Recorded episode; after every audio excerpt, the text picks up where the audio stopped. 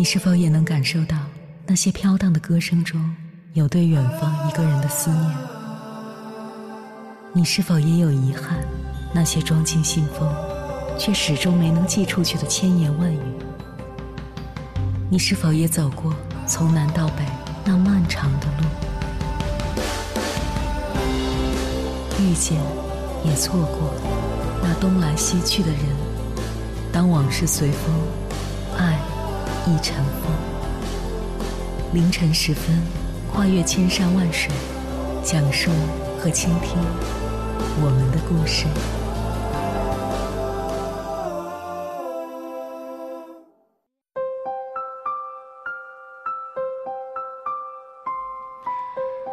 欢迎回来，各位夜行者。这里是正在直播的中国交通广播心灵夜话栏目《千山万水只为你》，深夜不孤单。我是迎波，我要以黑夜为翅膀，带你在电波中自在飞翔。中国台湾诗人余光中在《朋友四行》里把人分四种：第一行高级而有趣，第二行高级而无趣，第三行低级而有趣，第四行。低级而无趣，把有趣和无趣当作人的分类标准，可见高级有趣之人是多么让人喜欢。他曾经也说过自己喜欢高级又有趣的人。世界上高级的人很多，有趣的人也很多，又高级又有趣的人却少之又少。高级的人使人尊敬。有趣的人使人喜欢，又高级又有趣的人使人敬而不畏，亲而不暇，交接愈久，芬芳愈醇。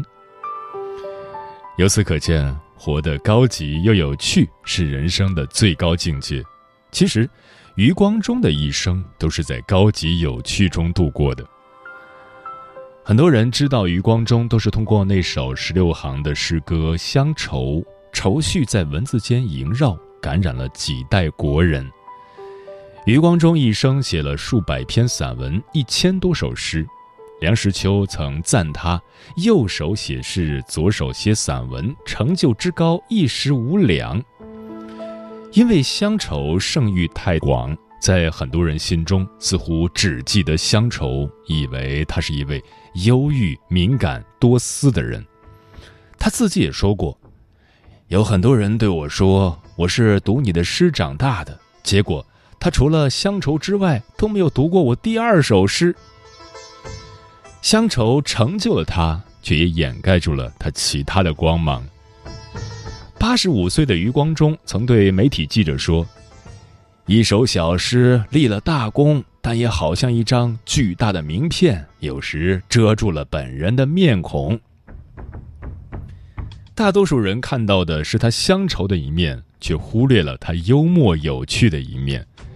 其实他一直以来都在奉行他高级有趣的生活法则，把有趣作为社交中一种很好的润滑剂。余光中是台大外文系的高材生，在大学里学的是英国文学，还曾翻译过许多外国作品，但他写文章从来都用中文。他幽默地说。写诗和骂人这两件事情是非得用母语不可的。虽说把写诗和骂人放在一起，但是他面对别人的无理谩骂时，却以幽默的方式轻描淡写过去。因为余光中曾写过诗哀悼蒋经国，被李敖称为马屁诗人，甚至把他称为骗子。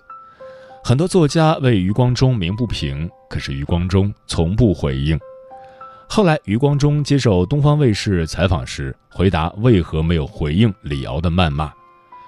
他一直在骂我，我则保持沉默。这说明他的生活不能没有我，而我的生活可以没有他。在他看来，幽默比愤怒有用，不需要用别人的错误来惩罚自己。一个有趣的人，无论何时何地，都能化尴尬为戏谑。他们不轻易受他人影响，活得自在洒脱。有趣的人自带一种勾人心魄的人格魅力。他们要么不说话，一说话就给人扑鼻而来的新鲜感。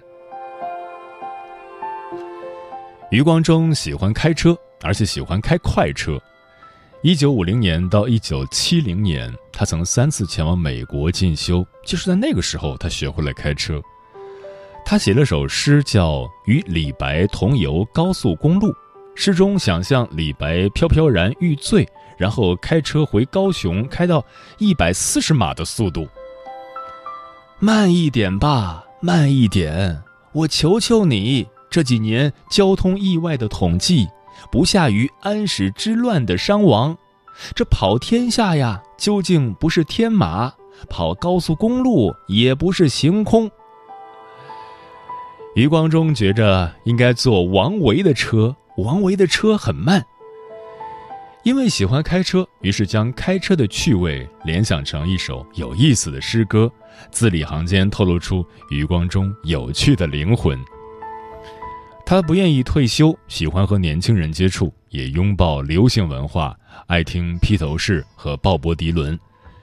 有一次，有朋友给余光中送了一套电视剧《琅琊榜》的碟片，余光中看得入迷，竟然连着看了四五遍。而在所有的人物里，他最喜欢的是小霞飞流和梅宗主。这似乎有点脱离大众对于一位高龄诗人的想象。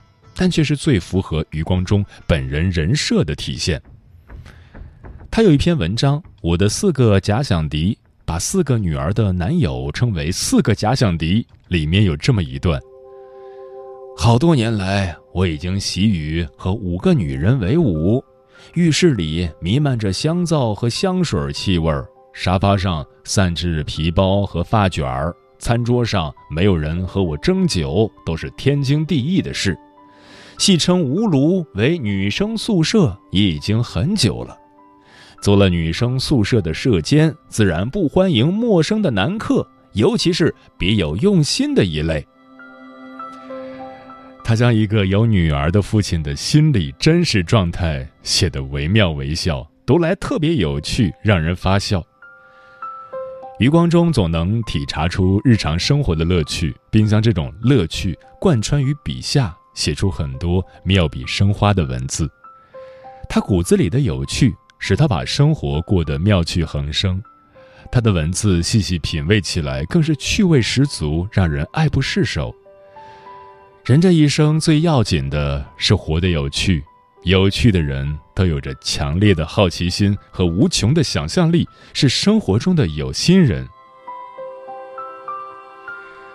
王小波说：“趣味是感觉这个世界美好的前提。”王小波本人也是对一个有趣的灵魂最好的诠释。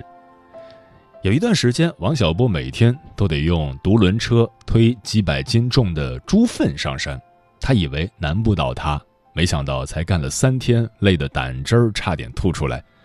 尽管如此，他仍不忘调侃：“还好那些猪没有思想。”不然，他们看到人们不遗余力的要把他们的粪便推上山，肯定要笑死。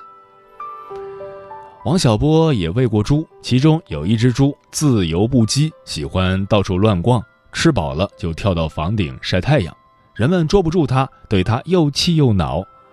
王小波却十分喜欢这只特立独行的猪，还尊称它为“猪兄”。他在文章《一只特立独行的猪》中写道。我已经四十岁了，除了这只猪，还没见过谁敢于如此无视对生活的设置。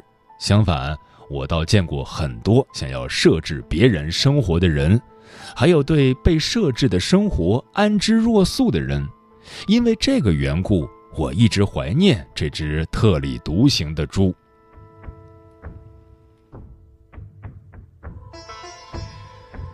新精英生涯创始人古典在《跃迁》这本书中也表达过类似的观点：有趣的人，生活总是多元的。一个有趣的人，面对再糟糕的外界环境，也绝不会一味的抱怨，而是善于发现生活的多元化，找到有趣之处。无论何时何地，他都能把苦闷的生活过得有滋有味，在无趣中生出有趣。无论怎样的生活状态。都无法阻挡一颗有趣的心活得生机勃勃。你越是有趣，你的幸福感就越高。接下来，千山万水只为你，跟朋友们分享的文章选自《美物记》，名字叫《人生下半场要努力成为一个有趣的人》，作者穆念。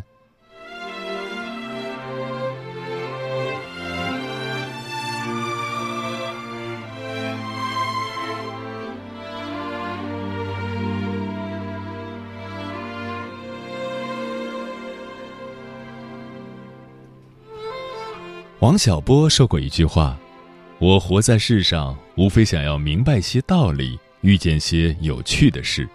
倘能如我愿，我的一生就算成功。”深以为然。人生苦短，与其每天苦着脸，不如做个有趣的人，做一些有趣的事，把生活过得好玩一点。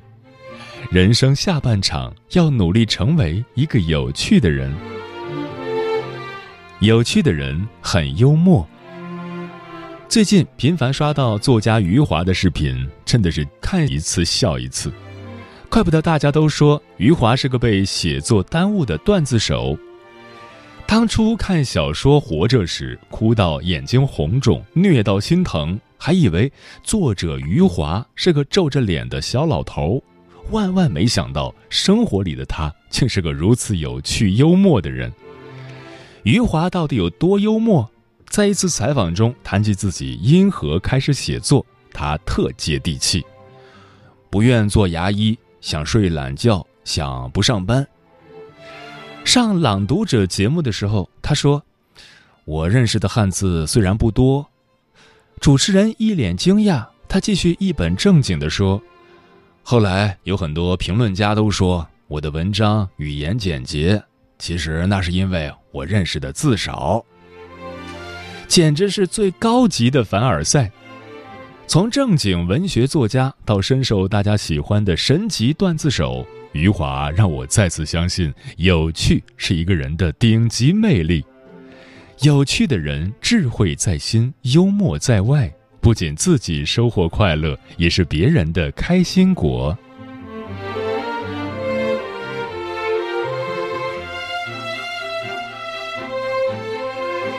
有趣的人很乐观。有趣的人天性乐观，少有愁眉苦脸的时候。不管外界的境况如何，都热爱着生活。苏东坡是一个无可救药的乐天派，他一生颠沛流离，历经磨难，依然保有一颗乐观豁达的心。仕途受挫，被贬路上，他还不忘赏花。只恐夜深花睡去，故烧高烛照红妆。有闲心去酿酒，一日小费余土墨，二日旋转清光活，三日开翁香满城。做好吃的东坡肉，慢着火，少着水，火候足时，它自美。生活纵有万千不如意，却不妨碍他过得极富趣味。看一朵花，喝一杯酒，吃一顿美食，再多怨怼就这样被抚平。有趣的人最懂生活，平淡的日子能过得有滋有味，身处逆境也能看见光和美好，不庸俗，不虚伪，永远乐观坦荡。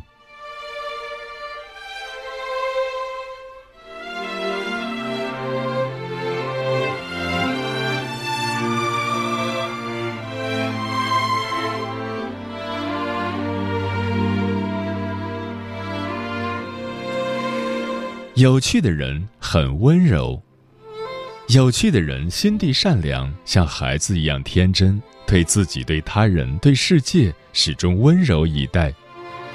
很喜欢李健，因为他的有趣不止步于机智和妙语，更多的是对待他人的温柔。他会不动声色地帮人解围，不让人难堪。他不狂妄，懂得换位思考。对世事最大限度的宽容，对他人发自内心的尊重。如果说李健的温柔是一缕清风，那汪曾祺的温柔则是清晨的阳光，明亮却不刺眼。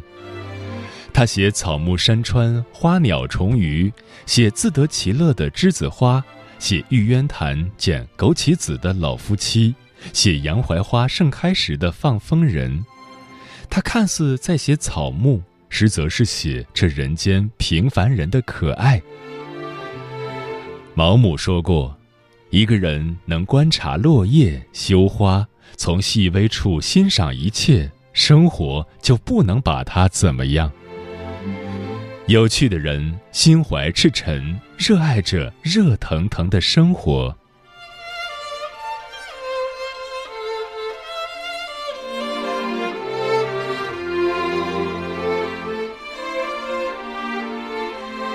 那么，如何成为一个有趣的人？首先要有一颗童心，少一些权衡利弊，多一些洒脱，永远热忱，永远热泪盈眶。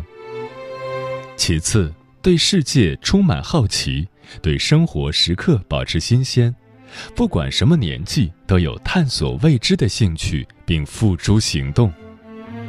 最后，初心不改，不随波逐流，简单干净，历尽千帆，归来依旧澄澈如初。余生不长，努力成为一个有趣的人，和有趣的人在一起，看遍。这世间所有的美好。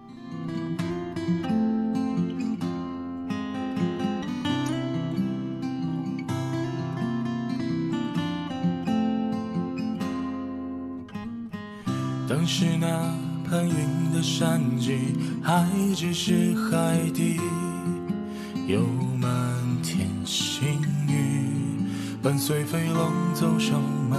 如珠落寂，而后陨石划过天际，岩浆满大地。几年奔过窒息，倏忽间霓虹满街，高楼拔地，人潮不息。从你身旁淌过去，他们终将成为天上星辰，地下万事。时光中的叹息，生命周而复始，又乏味至止。而只有当你觉得它可爱时，他才会变得可爱如斯。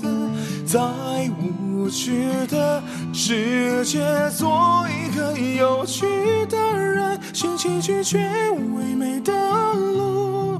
保佑造物赋予你最自由的灵魂。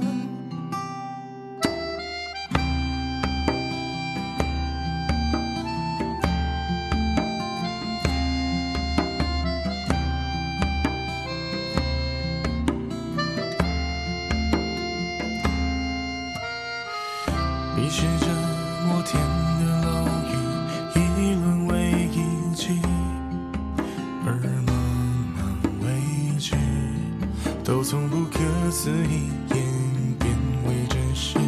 或许有后世的旅程，顺着逆流光阴，回溯千百个世纪，曾与你在擦肩时微笑致意。时光不息，簇拥着你向前去。我们终将这样悄然而来，静默而去，最终销声匿迹。生命周而复始，又乏味至止，而只有当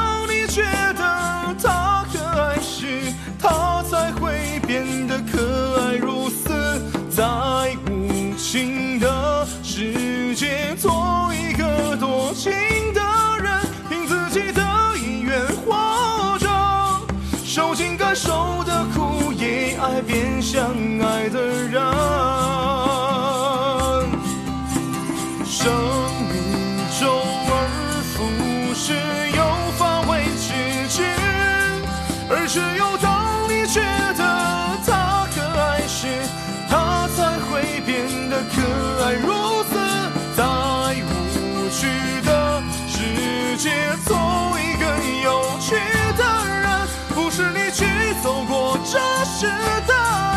是让沧海桑田成为你的一部分。活得有趣是一种境界，对此你怎么看？微信平台中国交通广播期待各位的互动。桃子说：“没有无趣的人生，只有无趣的人生态度。有个让自己乐此不疲的爱好，是生活能赐予我们的最好的礼物。没有爱好的人是不可能活得有趣的。”星河里沐浴说：“我虽生来平平淡淡，没有显赫家世，没有倾城容貌，惊艳不了青春，斑驳不了岁月，但是谁也影响不了我。我连出生都是为自己，我要永远自由自信且叛逆。”我穿自己喜欢的衣服，做自己喜欢的事情，交自己喜欢的朋友，追自己喜欢的明星。为了开心，我什么都干。讨厌的人就拉黑，让我难过的事儿全部反抗。我才不要内耗，我要活得有趣。双心小妹说：“村上春树曾说，当你用有趣的态度对待生活里那些看似无趣的小事。”会收获一份小小而确定的幸福，从此觉得生活美好无比。人生漫漫，愿大家都能够遇到有趣的人，用恰到好处的幽默让生活变得丰满。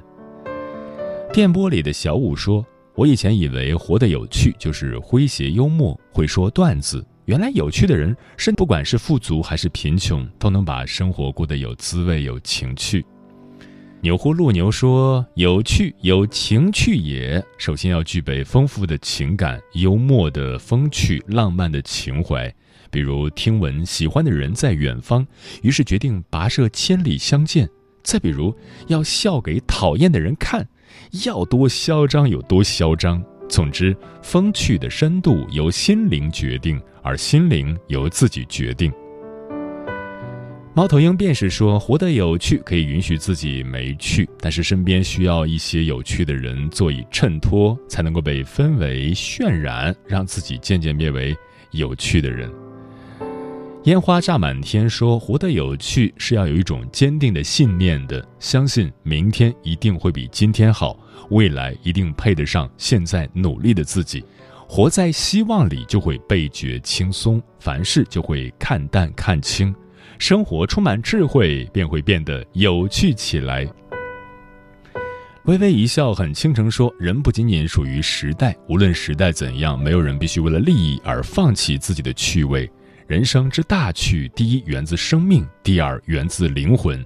只要热爱生命，善于品味生命固有的乐趣，同时又关注灵魂，善于同人类历史上伟大的灵魂交往，即使在一个无趣的时代，他仍然可以生活的有趣。”嗯蔡澜说：“平稳的人生一定闷，我受不了闷，我决定活得有趣。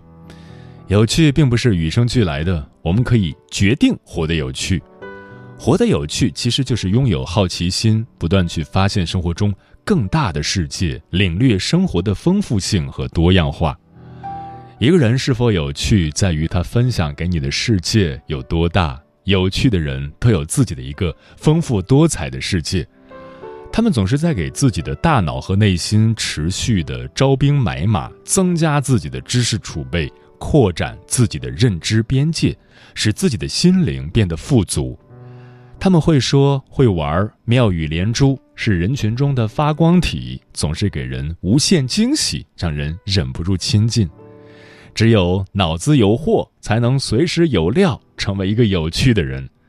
有趣的人从来不会觉得生活无聊，他们对生活充满热爱，并在自己喜欢的事情上孜孜不倦地追求着，生活也就变得趣味无穷。王小波说过：“一个人只拥有此生此世是不够的，他还应该拥有诗意的世界。”有趣的人能在当下苟且的生活里看到诗和远方，永远年轻，永远热泪盈眶。愿你我。都能做生活中的有心人，活得有趣，把生命里的每一天都过得生机盎然。时间过得很快，转眼就跟朋友们说再见了。感谢你收听本期的《千山万水只为你》，晚安，夜行者们。